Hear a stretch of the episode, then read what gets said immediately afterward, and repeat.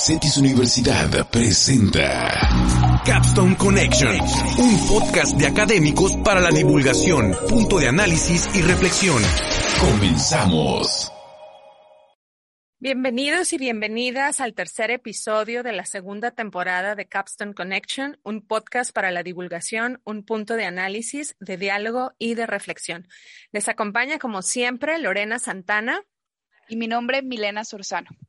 Bueno, entrando en materia, dando inicio, en esta ocasión nos acompañan la doctora Ingrid Curi y la doctora Gabriela Grijalva para hablar sobre pues temas que son bastante relevantes en este escenario pues de frontera y lo que también nos ha generado la pandemia, mercados de trabajo, las problemáticas fronterizas y algunas de las consecuencias como son la ausencia de mano de obra para algunas posiciones a partir de este mismo escenario tan complejo. Entonces, agradecemos muchísimo la participación y la aceptación en este momento eh, de, por parte de ustedes. Para tratar estos temas, estamos de manteles largos, como SETI celebra el 60 aniversario y nos acompaña en esta ocasión Ingrid Curi. La doctora Ingrid Curi tiene una licenciatura en Derecho por la Universidad Cristóbal Colón, una maestría en Derecho Corporativo Internacional cursada en la Universidad Iberoamericana y un doctorado en Ciencias Sociales con especialidad en Desarrollo Económico y Exclusión Social cursado en el Colegio de Sonora. Actualmente, la doctora Curi desempeña el cargo de docente de tiempo completo en el Colegio de Ciencias Sociales y Humanidades acá en CETIS, Tijuana, además de ser candidata del Sistema Nacional de Investigadores. La doctora Curi, Curi ya te estoy cambiando de nombre, Curi. La doctora Curi ha realizado numerosas investigaciones, entre las cuales podemos encontrar su publicación de distribución del empleo en las industrias culturales y creativas en Baja California, México, para la revista latinoamericana de economía, en la cual se contribuye al análisis de los sistemas locales de producción particularmente en las industrias culturales y creativas en el estado de Baja California, México.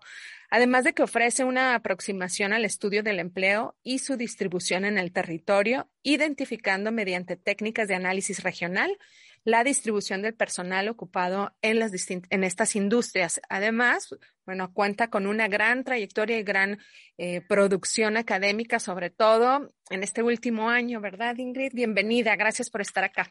Gracias por la invitación. Buenas tardes. Pues en este sentido, la celebración se extiende con la participación de la, de la doctora Gabriela Crijalba, quien es licenciada en física y matemáticas, maestra en, en estadística experimental y doctora en ciencias económicas. La doctora Gabriela ha ocupado a lo largo de su carrera una gran variedad de cargos, principalmente impartiendo distintas asignaturas y también como investigadora en el Colegio de Sonora, así como secretaria general de esta institución y posteriormente coordinadora del programa del doctorado en ciencias sociales. Eh, en este mismo recorrido, en esa misma trayectoria profesional, su último y más reciente cargo ha sido la rectoría del Colegio de Sonora desde el año 2008, habiendo ocupado alrededor de 10 años en, estas, en estas posiciones. en la carrera o en su carrera también es importante demarcar que ha hecho muchas publicaciones de gran relevancia, entre ellas eh, integración regional y calidad del empleo en la industria maquiladora de exportación en Sonora y Coahuila. Un estudio comparativo sobre las contribuciones al desarrollo regional de dos modelos de maquila. Este estudio tenía como objetivo el investigar y el comparar las contribuciones del desarrollo regional de dos modelos de crecimiento. En esta, pues, tendencia a las maquilas y la exportación que de igual forma tienen impacto en estados y en regiones como Sonora y Coahuila también estoy cambiando el nombre al Estado. También es importante encontrar, eh, podemos encontrar otras investigaciones como desarrollo, reconfiguración regional y desigualdades, hablando pues también del impacto de la especialización económica en el empleo, niveles de bienestar y pues relaciones de, la economía eh, en este escenario. Entonces, a partir de esto podemos ver la gran trayectoria de nuestras invitadas. Y doctora Gabriela, muchísimas gracias también a usted por aceptar la invitación. Un gusto en saludarlas y muy agradecida por la invitación. Aquí estamos. Bueno, vamos a empezar este, este gran diálogo sobre mercados del trabajo, ¿no? Y, para empezar un poco de una manera mucho, bueno, más general para después terminar este episodio de una manera mucho más específica, eh, doctora Gabriela Grijalva, me gustaría preguntarte y empezar en esta discusión, ¿no? ¿Qué relación para poder, poder poner en contexto a quienes nos escuchan? ¿Qué relación tiene la economía, la sociedad con los mercados del trabajo? Sobre todo tratando de ver eh, que estas investigaciones por supuesto, previo a tus investigaciones, las, tus aportaciones a, través del método científico. Bueno, ¿cómo podemos relacionarlas y de qué manera podemos eh, utilizar esa información para poder quizás tomar mejores decisiones y comprender cómo se da esta relación entre economía, sociedad y mercados de trabajo? Pues los mercados de trabajo son eh, muy relevantes en las sociedades modernas donde nos, donde nos ubicamos, donde la organización de la producción básicamente es a través del mercado, eh, donde se producen una serie de eh, bienes materiales y servicios que eh, se venden, se ofrecen en el mercado y a través de los cuales las personas, pues en principio obtenemos una parte de los satisfactores que requerimos para llevar una vida eh, pues decente dentro de los márgenes de la época y la ubicación regional y la cultura que tengamos. Entonces, digamos, el mercado es un espacio importante de producción de bienes y servicios en satisfacción de nuestras necesidades sociales en principio, ¿no? Y, y particularmente, pues el mercado de trabajo son donde confluye todas las actividades y esfuerzos desplegados por las personas con cierta tecnología, movilizando cierta tecnología, pues para la producción de esos bienes y servicios. El mercado de trabajo es entonces el espacio donde las personas confluimos para la producción de bienes y servicios que se van a dedicar al mercado. Entonces, eh, son espacios también muy importantes porque a través de nuestra participación en mercados de trabajo, pues las personas podemos también obtener algo importante que son los ingresos que requerimos a nuestra vez para, así como producimos bienes y servicios, consumimos bienes y servicios. Y nuestra participación en el mercado de trabajo nos proporciona los ingresos necesarios para poder adquirir a nuestra satisfacción los bienes y servicios. Entonces, los mercados de trabajo son ese espacio eh, es una fuente de ingresos actual. No es la única fuente, por supuesto, las personas obtenemos ingresos por otras fuentes, eh, pero en el mercado es una de ellas a través del trabajo. Ya sea eh, trabajando para alguien más, o sea, como asalariado, o ya sea trabajando por nuestra cuenta, como trabajador por cuenta propia, o pues como empleador y los pocos que trabajan como empleados, que a su vez emplean a otras, a otras personas. Sí, de hecho, eh, pues teniendo en cuenta esta, este, este planteamiento y su respuesta, yo creo que podemos recordar este concepto del flujo circular de la economía, en donde todos los agentes están relacionados y pues las diferentes dinámicas que de allí se generan. Es decir, pues el panorama económico es resultado de las mismas relaciones de los agentes y pues los mercados de trabajo determinan los mismos, los mismos valores de los salarios y las remuneraciones de quienes conceden, otorgan su, mano de obra a partir también de lo que reciben. Entonces, pues muchísimas gracias. Frente a esto, y ya entrando un poquito más en la materia ya posterior a la relación entre economía, sociedad, mercados de trabajo, eh, iríamos con la pregunta de, cómo se describirían o cómo podría ser, eh, perdón, voy a empezar otra vez. A partir de esto, ya entrando un poquito en, la materia, ya generando el diálogo sobre lo que es las implicaciones en la frontera y los mercados de trabajo, la siguiente pregunta sería, doctora Curi, ¿cómo describiría, los mercados de trabajo actual y en qué cree usted que se eh, radica la complejidad de esta misma relación entre México y Estados Unidos? Yo creo que eh, este momento que estamos viviendo eh, tiene una particularidad en ambos lados de la frontera eh, que es en México una cierta recuperación, ¿no? Lo describiría con una recuperación del empleo. Hay cifras del Instituto Mexicano del Seguro Social que dan cuenta de eh, cómo han aumentado eh, mes con mes los empleos que son formales, ¿no? mientras que del lado de California tenemos todavía tasas de desempleo muy altas. ¿No? Incluso se maneja que California está en el primero o segundo lugar a nivel nacional eh, en tasas de desempleo. Entonces, eh, ahora, viéndolo como, como una cuestión de territorial, bueno, pues nosotros vivimos en una región binacional que por la crisis del COVID-19 y el confinamiento y el cierre de, de, los sectores económicos, pues se vio gravemente afectada, ¿no? Eh, tenemos eh, afectaciones por, por las restricciones de viaje y esto sin duda tuvo un impacto en los mercados de trabajo de, en ambos lados de la frontera.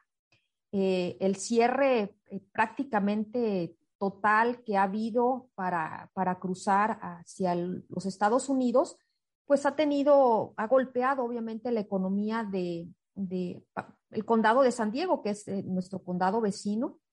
Eh, y con esto, pues ha habido una disminución, obviamente, de, del empleo, un cierre de los negocios, mientras que por el lado mexicano ha habido un aumento del consumo local, ¿no? Lo que ha permitido una recuperación del, del empleo. Eh, yo lo iría describiendo como, como en esos términos, ¿no? De el mercado, cómo se encuentra en este momento, una característica que, que vería yo para discutir serían estas, ¿no? Las, las tasas de, de desempleo. Y por otro lado, bueno, pues que la situación en el, en el estado vecino, eh, pues pareciera que tiene una recuperación muy lenta, en buena medida eh, porque pues eh, hubo muchos apoyos económicos, ¿no? Para, para el desempleo y eso ha desincentivado o desincentivó en su momento eh, que hubiera, bueno, que, la gente saliera a buscar este trabajo, ¿no? Ingrid, fíjate que algo que comentábamos precisamente para entender esta, esta relación que se da en un contexto binacional como en el que nos encontramos en Tijuana y California, eh, desde las restricciones, sí, COVID, por supuesto, vino a transformar esta realidad de intercambio, no solo de, de movilidad de personas, sino también de, de, bienes, servicios. Y entonces eso, por supuesto, cambia la dinámica económica de la región y de alguna forma fortalece la economía a nivel local porque, bueno, se cambian patrones de consumo, se cambian también expectativas del propio mercado y eh, eh, hoy que estamos ante una posible apertura para el próximo mes, pues bueno, eso también pone sobre la mesa la, la movilidad, las restricciones o ventajas o desventajas. Y en este sentido, eh, doctora Grijalva, me gustaría preguntarte, bueno, desde tu perspectiva y como consecuencia de esto, bueno, ¿cuál consideras tú que son las ventajas y desventajas de esta movilidad laboral entre países si es que fuera posible dada, dada esta interconexión, por ejemplo, en la región, en la región noroeste, pero si igual se da en otros aspectos, en otras regiones, perdón. ¿Quién sí entra, quién no entra? ¿Quién, quién sí va a poder eh, transitar o, o, o, ser parte de esta movilidad entre países y qué implicaciones tiene desde una perspectiva de, del mercado de trabajo esta movilidad. ¿Quién sí entra, quién no entra? ¿Cuál sería la perspectiva desde tu punto de vista? La situación que enfrentamos actualmente es bastante compleja. Lo venía siendo desde antes de la pandemia, desde antes del cierre de la, de la frontera. Lo venía haciendo porque Estados Unidos es un país que continúa y que es y continuará siendo un país altamente atractivo de población eh, para trabajar porque su población nativa, digamos, entró en un proceso de envejecimiento demográfico y no tienen suficiente mano de fuerza de trabajo para poder atender a una economía pujante que con todas las problemáticas que, que enfrenta, que viene enfrentando desde hace tiempo, incluso con la entrada de China al, al mercado como un competidor importante, pero de todas maneras, pues la, la, economía estadounidense sigue siendo hasta la fecha la primera economía del mundo. Es la primera economía del mundo que es pujante, eh, con mucha apertura de, de establecimientos, de unidades productivas, de bienes y servicios, que no tiene población nativa suficiente para ocupar todos los puestos de trabajo que, que requiere. Entonces, una, es un estado es un país que requiere de mano de obra extranjera. Sin embargo, es un país que es que por nuestra propia cultura y todo no no termina de asimilar que tienen esa necesidad por su propia dinámica demográfica y si continúa cerrando diversos sectores a la participación de trabajadores de otras, de otras latitudes. En ese sentido, eh, digamos que la apertura de la frontera, pues va a tratar ser, si acaso, lo que venía siendo antes, es decir, una limitación muy grande para una, una entrada de más personas que sí requieren a trabajar y que enfrentan altas barreras en Estados Unidos, a pesar de que en Estados Unidos requieren de esos trabajadores. Eh, siendo el sector agropecuario un sector tan importante para, la, para el mantenimiento de la vida y por lo tanto los trabajos que se generan en el sector tan, tan importantes, si nos fijamos, ni aún en una condición de pandemia donde nos vimos en riesgo todos y donde este sector eh, siguió laborando y nunca padecimos de desabastecimiento de alimentos en ninguna parte. Eh, aún así, este, este segmento de trabajadores son poco apreciados y estos trabajos son muy mal remunerados. Y son trabajos donde se ubica una buena parte de la, digamos, mano de, de obra extranjera, particularmente de países latinoamericanos, México, entre ellos. Entonces, así como comentábamos que el mercado de trabajo es un lugar muy importante donde nos encontramos para producir bienes y servicios necesarios, los mercados de trabajo también incorporan una parte importante de las ideas que socialmente se generan, que van más allá del ámbito de la producción de los mercados de trabajo.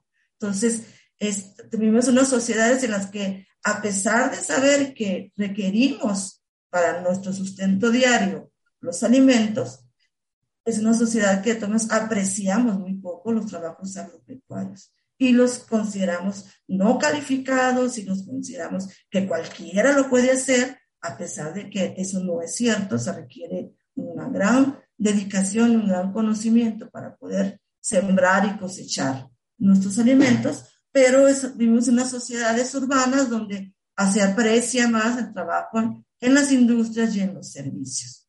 Entonces, los mercados de trabajo incorporan nociones de lo que se considera más apreciado por, pues, generalmente por las élites, por las clases eh, empleadoras que reparten los beneficios de los, en forma diferencial entre, entre los sectores y las actividades.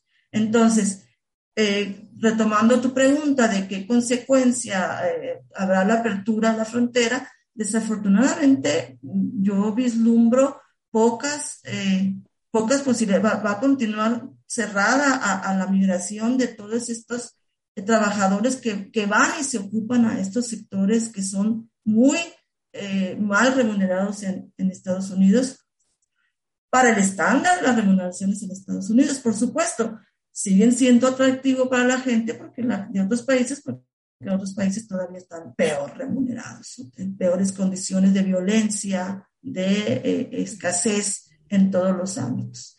Entonces, eh, la apertura de la frontera va a traer una situación casi como la, digo, en el mejor de los casos, organizando y va a traer una situación casi como la que había anteriormente, es decir, donde hay mucha discrecionalidad de parte de Estados Unidos de a quién deje entrar, de a quién no, y dependiendo de las diferentes fuerzas que se estén moviendo, particularmente de los juegos políticos entre demócratas y republicanos y de los intereses que en el momento de cada, cada uno esté representando, así como no podemos pensar que se está, que están pensando en un país de fronteras abiertas.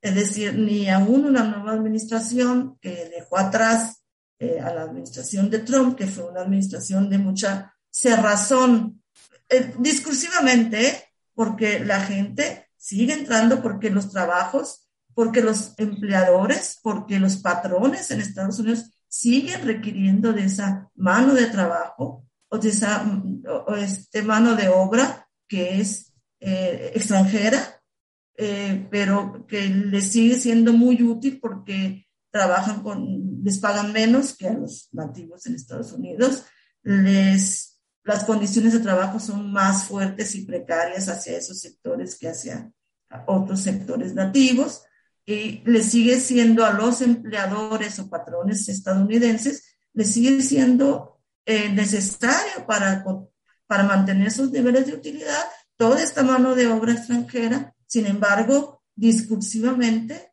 eh, eh, no es bien vista y en la, y en la práctica se aprovecha de, esa, de ese entorno de, de de menosprecio, podemos decir, ¿no? De xenofobia incluso en, en ciertos niveles para mantener deprimidas las condiciones de trabajo y los ingresos de esos trabajadores. Entonces, eh, creo que en ese sentido hay pocas expectativas de mejoría. No se ve que en esta administración lo vaya a hacer. Eh, sí se comenta, eh, sí es un hecho ya en Estados Unidos, eh, este, que señalan de que en el regreso, en la reactivación económica, están teniendo carencias de, de, trabajadores en ciertos sectores. Hay sectores que están batallando este, bastante y eso sí es consecuencia de, del manejo de la pandemia.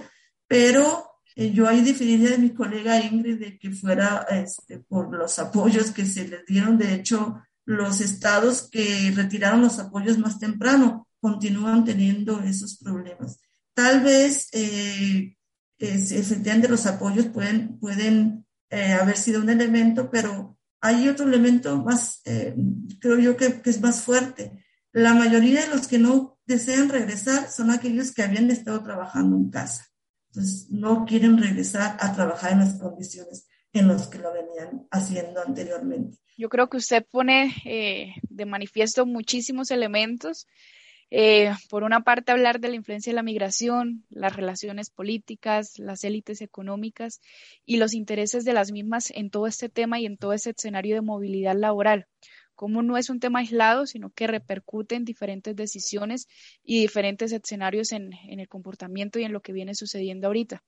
Eh, junto a esto, pues yo creo que también es importante eh, marcar que, que esta cuestión de la movilidad, de la libre movilidad de personas, es un tema que, que desde el mismo proceso globalizador se viene pues colocando de manifiesto, aunque un tema también un poco aislado, que no ha venido como en esa misma trascendencia, es bajo qué condiciones, cuestiones que usted menciona también, estas implicaciones negativas en cuanto a la mala remuneración, la extensión de los, horarios laborales y en general el, el, ser consciente de que esas remuneraciones o que esas condiciones que hasta cierto punto se vislumbraban como mejor en el momento en que nos enfrentamos a ciertas condiciones como la pandemia, pues también tiene muchas, eh, mm, muchas ausencias, muchas debilidades que imperan por ser resueltas. Este tema pues eh, abre el debate también de la ausencia o la falta de mano de obra, por lo cual la siguiente pregunta estaría dirigida en ese mismo sentido. Doctora Ingrid, ¿cuáles cree, ¿cuáles cree usted que podrían ser las principales causas de este fenómeno, de la problemática de la mano de obra y si usted considera que está relacionado eh, inminentemente con la pandemia o si viene gestándose desde periodos previos a esto. Si se viene gestando el, problema de la mano de obra ah, eh, previo a la pandemia, no estaría yo eh, tan segura como para responder que, que, sí, porque no tengo los datos para, para comentarlo. Pero lo que sí es que respecto al, al periodo de, de, pandemia, por ejemplo, aquí en, en California es un estado que es, buena parte de su fuerza laboral está en el sector turismo, ¿no? Restaurantes, bebidas, hospedaje, o sea, e, e, en ese sector. Y ese fue uno de los sectores que se vio más severamente afectado con los cierres. Y es, por lo tanto, un estado que le tarda más que el promedio de, los, de otras entidades en los Estados Unidos de recuperar ¿no? la, fuerza laboral eh, perdida. Eh, por ejemplo, decíamos, el, promedio de desocupación en Estados Unidos, eh, más hace en agosto, rondaba casi el 5%, cuando en California está en 7.5%. muchos de estos, hay, mucho trabajo que, bueno, como dice, como dice Gabriela, ¿no? mucha gente no quiere regresar a sus trabajos porque los trabajos los pudieron realizar desde casa. ¿sí? Entonces, claro, hay muchos empleos que, que se pueden realizar en casa. Son empleos que son mejor remunerados, son empleos muchos que tienen que ver con el uso de tecnologías porque es la manera en la que, en la que pueden estar conectados.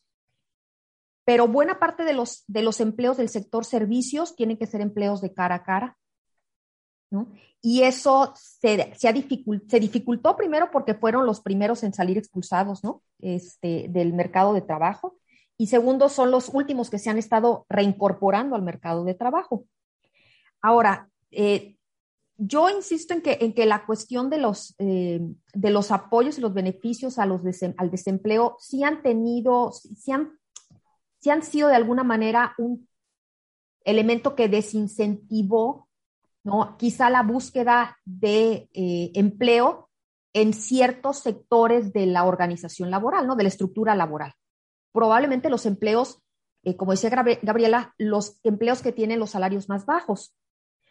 Porque eh, por ejemplo, un beneficio de desempleo hasta antes del mes de septiembre en California podría alcanzar los 750 dólares a la semana, es decir, un promedio de unos 19 dólares la hora, cuando alguien que trabaja como eh, en, el trabajo de limpieza en un hotel, ¿no? A lo mejor ganaba 14 dólares la hora. Entonces, ¿qué incentivo puedo tener yo de regresar a mi puesto de trabajo con un salario de 14 cuando puedo estar recibiendo un apoyo de 19 dólares la hora. ¿sí? Entonces, yo veía por ahí la cuestión de, la que podía desincentivar, ¿no? El regreso para ciertos, cierto tipo de ocupaciones. Eh, después de septiembre vino un recorte, ¿no? Y yo creo que esto va a hacer que comience a moverse, eh, pues, la inserción de muchas personas en estos espacios, en esos espacios laborales. Sin embargo, eh, considero que, hay todavía un problema. Hay muchos espacios laborales que tienen que ser cubiertos y ahora la oferta laboral está en posición de decir lo que comentaba Gabriel hace un momento, no me interesa regresar bajo esas condiciones. Entonces, ¿qué es lo que muchos empleadores están haciendo? Y, en este sentido, eh, un poco la pregunta, ¿no? De, de, bueno, o sea, ¿qué nos dice, qué implicaciones tiene esta ausencia de, por ejemplo, de, personal este, o, de mano de obra? Pues en parte es que los empleadores tienen que hacer eh, ajustes ahora a, sus puestos de trabajo, tienen que ofrecer eh, quizá aumentos al salario, ¿no? Para poder atraer esa mano de obra, que ahora, ahora se la tendrían que estar peleando. Eh, por ejemplo, Gabriela mencionó el sector agrícola y yo creo que ese es un sector muy importante que además se nutre en buena parte de mano de obra migrante en California y que eh, pues se vio aislado ¿no? por, por las medidas derivadas del COVID-19. Esto generó una escasez obviamente de trabajadores en el campo y al final eh, pues empieza, empieza a haber un, problema, ¿no? En, la medida en la que se acercaban durante este año, ¿no? Los, periodos de, cosecha de cultivos que no tenían suficiente, suficiente fuerza de trabajo para, para las cosechas.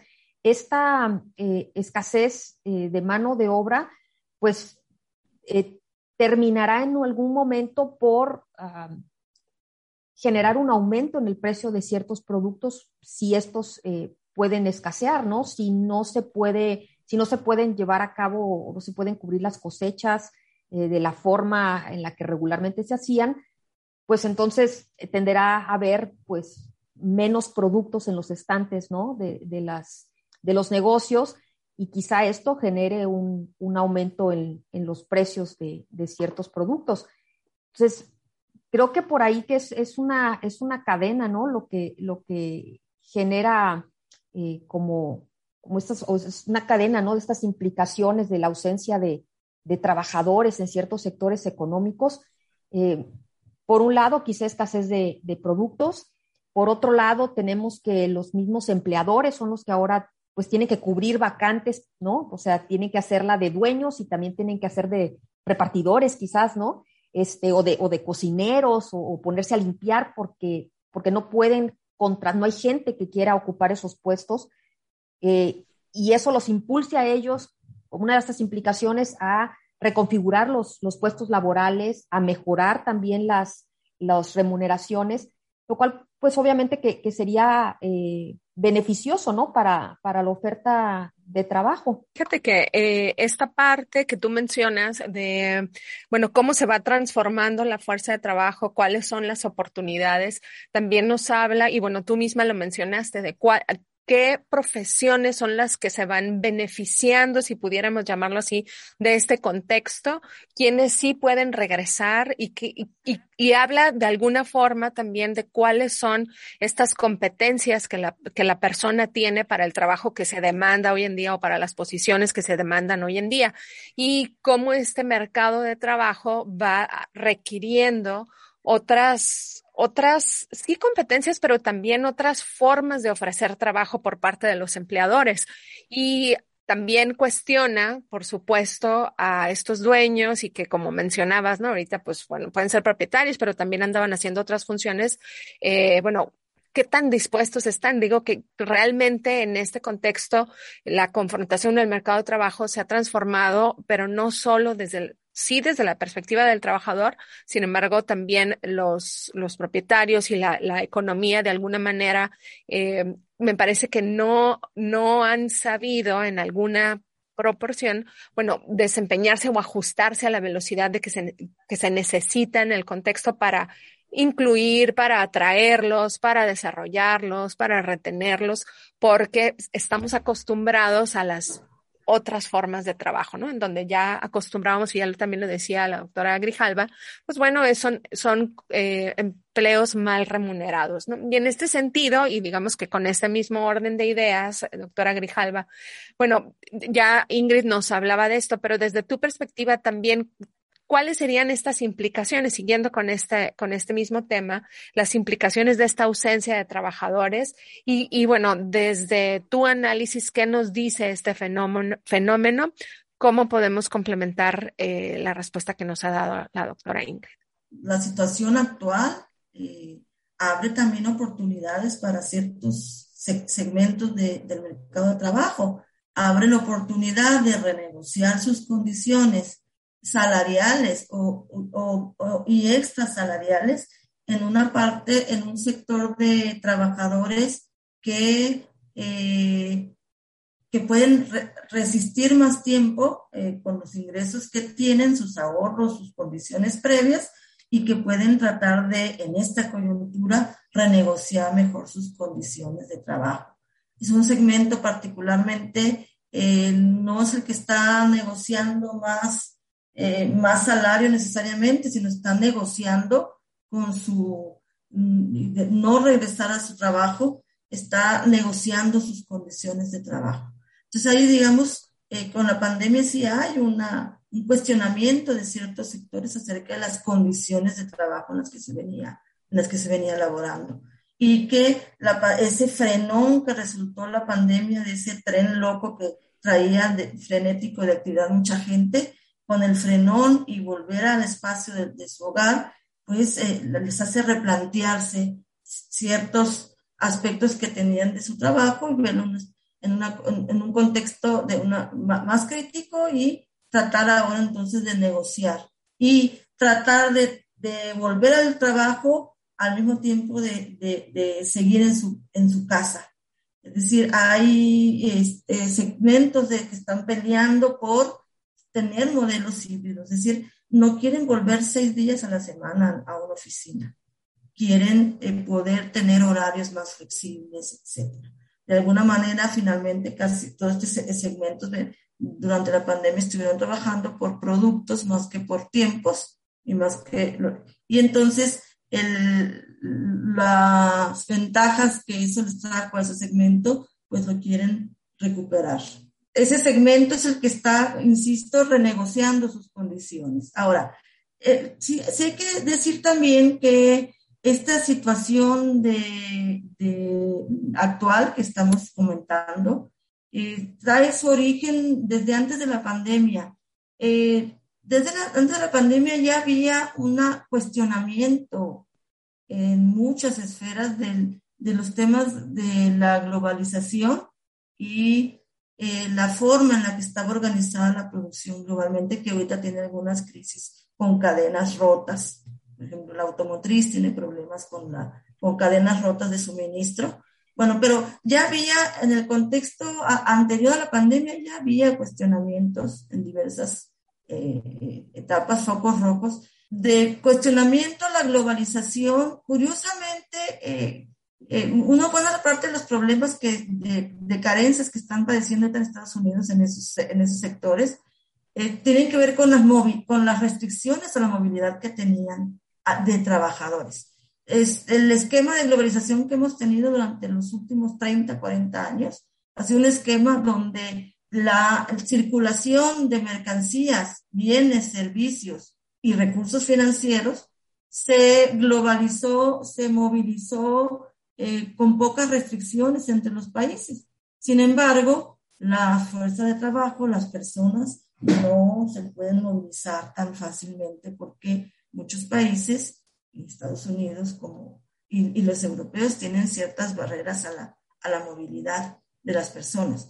Caso de Estados Unidos es muy claro, la movilidad. Puede entrar cualquier dinero, puede entrar cualquier eh, mercancía, puede entrar cualquier, pero no cualquier persona ellos sí se, se restringen el derecho de entrar. Entonces, hay problemas a la movilidad. Ya, ya venía con esos problemas a la movilidad. Eh, es posible que esta coyuntura abra la movilidad en ciertos sectores, pero también depende de qué tanto, qué tanto aguanten esta, este segmento de trabajadores en, en, en, en continuar negociando sus condiciones o eh, llegue el momento, porque es, porque es como desorganizado, no es algo que esté organizado, no es algo que esté amparado en, en, un, en un movimiento, sino son, son segmentos y personas casi que se mueven por su cuenta. Entonces, eh, cuando decidan regresar, eso va a depender prácticamente de ellos, no es un movimiento que se esté dando en forma organizada, por lo menos hasta ahorita yo no tengo conocimiento de que lo sea. Bueno, pero entonces las, las barreras a la movilidad continúan a la movilidad de las personas, a la movilidad de los trabajadores. Si continúa mucho esta negociación, esta negociación de quienes regresan o no regresan, eso va a abrir, si continúa por más tiempo, pues sí va a abrir oportunidades para otras personas, ¿no? Porque es posible entonces que eh, en ciertos segmentos vayan a poder abrir la frontera para la migración. Pero no son los segmentos de la migración más acuciantes, los que tenemos detenidos aquí, nosotros en los, estados fronterizos, toda esa población eh, que, que está detenida aquí y que está detenida desde la frontera sur todos de, de, de, personas de Centroamérica y particularmente pues a últimas fechas la, la migración haitiana, que es un problema humanitario cada vez más, más acuciante y que no se le ve visos de que eh, se piense en una solución de apertura, sino que continúa este, el cierre para esos segmentos que, insisto, si fuera, si hubiera esa escasez en los, en los sectores de la construcción, en los sectores agropecuarios, tal vez eh, se, se, estaríamos viendo que se relajen las medidas migratorias y no las estamos viendo que se relajen. Si continuamos viendo un cierre de las fronteras para toda esa migración. Entonces, por eso es que no pareciera que sean esos los segmentos que están teniendo mayor carencia de mano de obra, sino son otros segmentos en los que les empieza a preocupar esa carencia de mano de obra. Eh, en esos momentos, eso es lo que yo digo que pudiera haber, si continúa esa situación, abrirse algunas oportunidades para, para migrantes de, pues que, ya serían de otro, de otro segmento, de, otra clase social, de, de, clase profesional, etcétera, que tal vez pudieran abrirse las fronteras un poco más de lo que ha sido hasta ahora, ¿no? pero yo sigo viendo muy detenida la migración de, haitiana, por ejemplo, y eh, fíjate que es, y es una razón muy fuerte, porque es una razón hasta, hasta, en nuestras entidades. en los municipios fronterizos ha habido recientemente eh, escasez de mano de obra.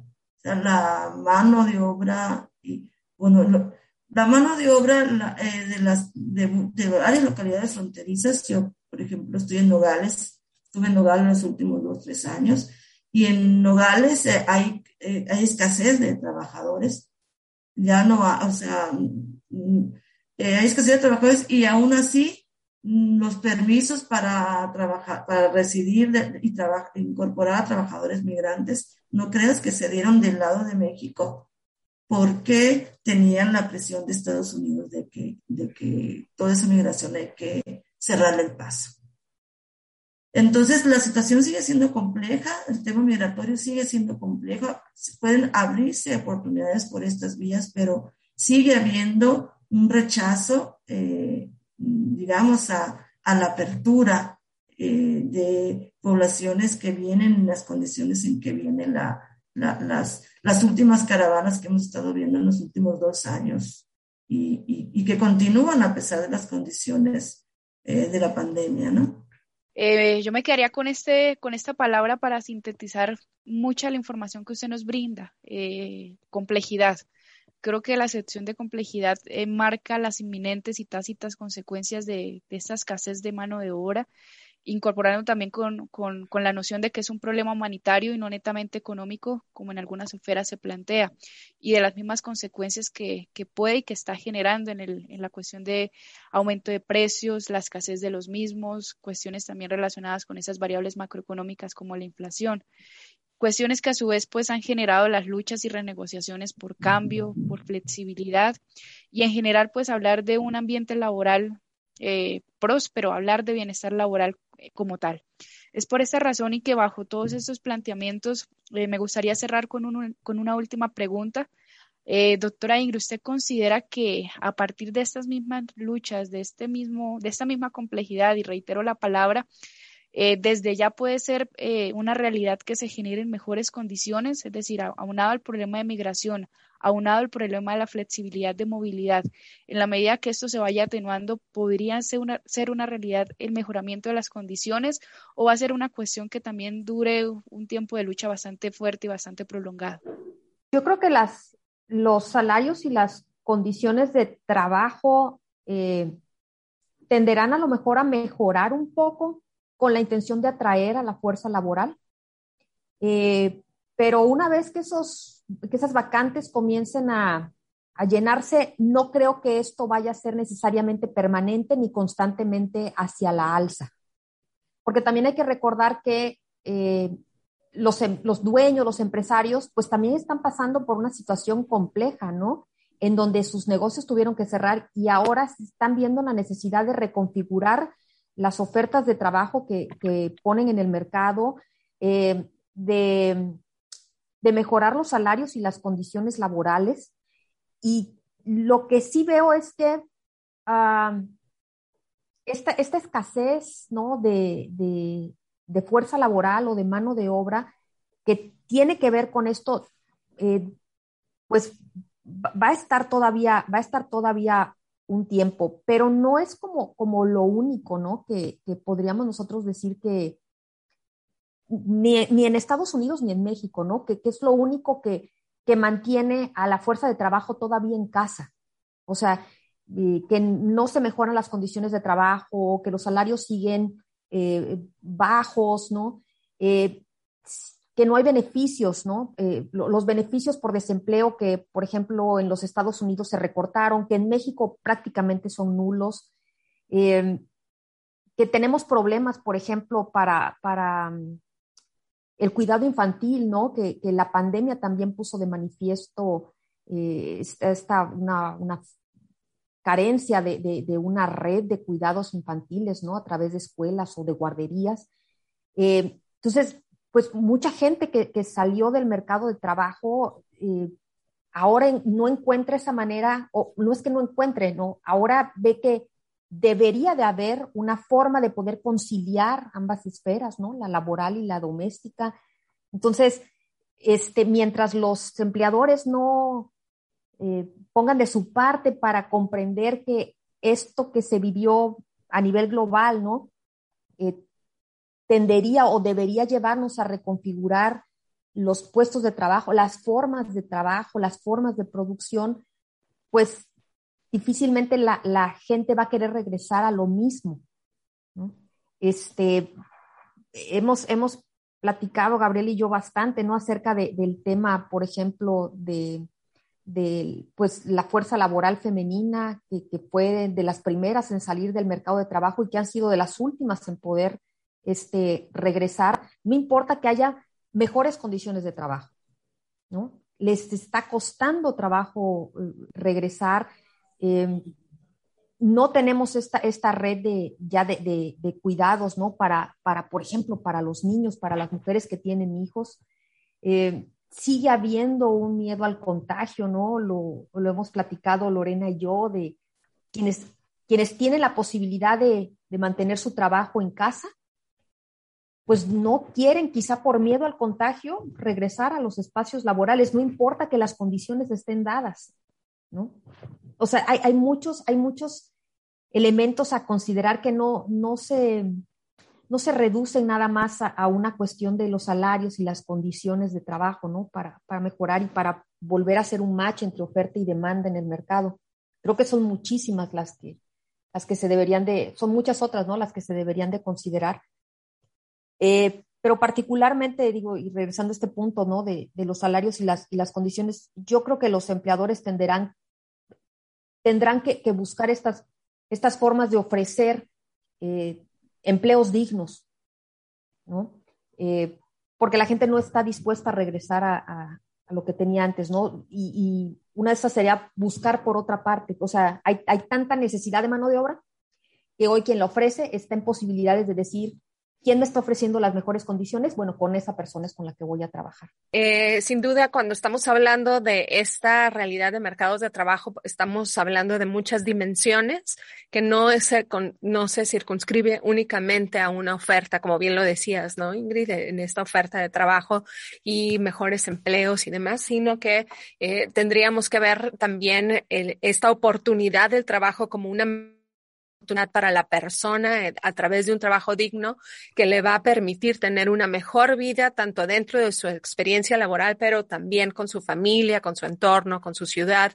Y que también este tema nos, nos obligaría a, preguntarnos también en qué medida eh, o en qué medida las empresas van a permitir la incorporación de la población, sí, que está en su ciudad, pero también cómo se integra a la población de las comunidades migrantes, cómo se integra también esta posibilidad, no solo para un trabajo repetitivo, pero sino para ir creciendo en esta escalabilidad laboral.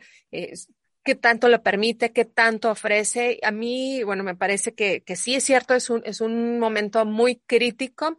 Sin embargo, también es un momento de mucha oportunidad porque, porque creo que en este momento las empresas están viendo que si no mejoran estas condiciones de trabajo, pues bueno, las, la, las personas pueden elegir y, y pueden decidir ir o no a un puesto de trabajo. Digo, siempre se ha podido elegir, pero de alguna manera, eh, en este momento, puedo yo decidir si no voy o no voy tomando como referencia una mejor condición laboral. Entonces, eh, también creo que algo que no mencionamos acá es que esta mezcla generacional cada vez va permitiendo más que la incorporación de jóvenes a la fuerza laboral haga todavía más evidente la necesidad de, mejorar las condiciones de trabajo. Eh, y bueno, el tema es inacabable, me parece, eh, y bueno, lamentablemente por cuestiones de tiempo lo vamos a dejar acá. Sin embargo, para quienes nos escuchan, ustedes saben, ahí está en, en las plataformas en donde escuchen este podcast. Pueden eh, contactarnos y pueden mandarnos preguntas para, tanto para, para Milena y la doctora Curi, la doctora Grijalva, para seguir discutiendo sobre estos temas que sin duda va, va a subir, sufrir o presentar alguna transformación a lo largo de los próximos meses y años. Milena. Yo creo que es una oportunidad, como bien mencionas, un momento de reivindicación laboral Y eso está también muy abonado a lo que desde, desde semanas y, pues meses hablábamos sobre esta cuestión de, la economía social y el hecho de entender y de trascender eh, en estas nociones de no solamente crecimiento, sino generar bienestar y desarrollo, tanto a nivel de personas como a nivel de, de territorios. Y eso solo se genera en la medida que somos conscientes de, de esta misma importancia de reconocernos como personas y de pues aportar en este momento como lo estamos haciendo también desde la academia a estos espacios de divulgación del conocimiento que también aportan y que también son bastante eh, importantes en la academia. Entonces, agradecemos de igual forma a la doctora Ingrid, a la doctora Gabriela por sus espacios, por sus momentos y nos vemos pronto. Recuerden escucharnos en Spotify, TuneIn, YouTube, Google Podcast y también a través de la plataforma de cetis.mx, diagonal noticias. Recuerden Capstone Connection. Esto fue Capstone Connection, un podcast de académicos de CETIS Universidad para la divulgación, punto de análisis y reflexión.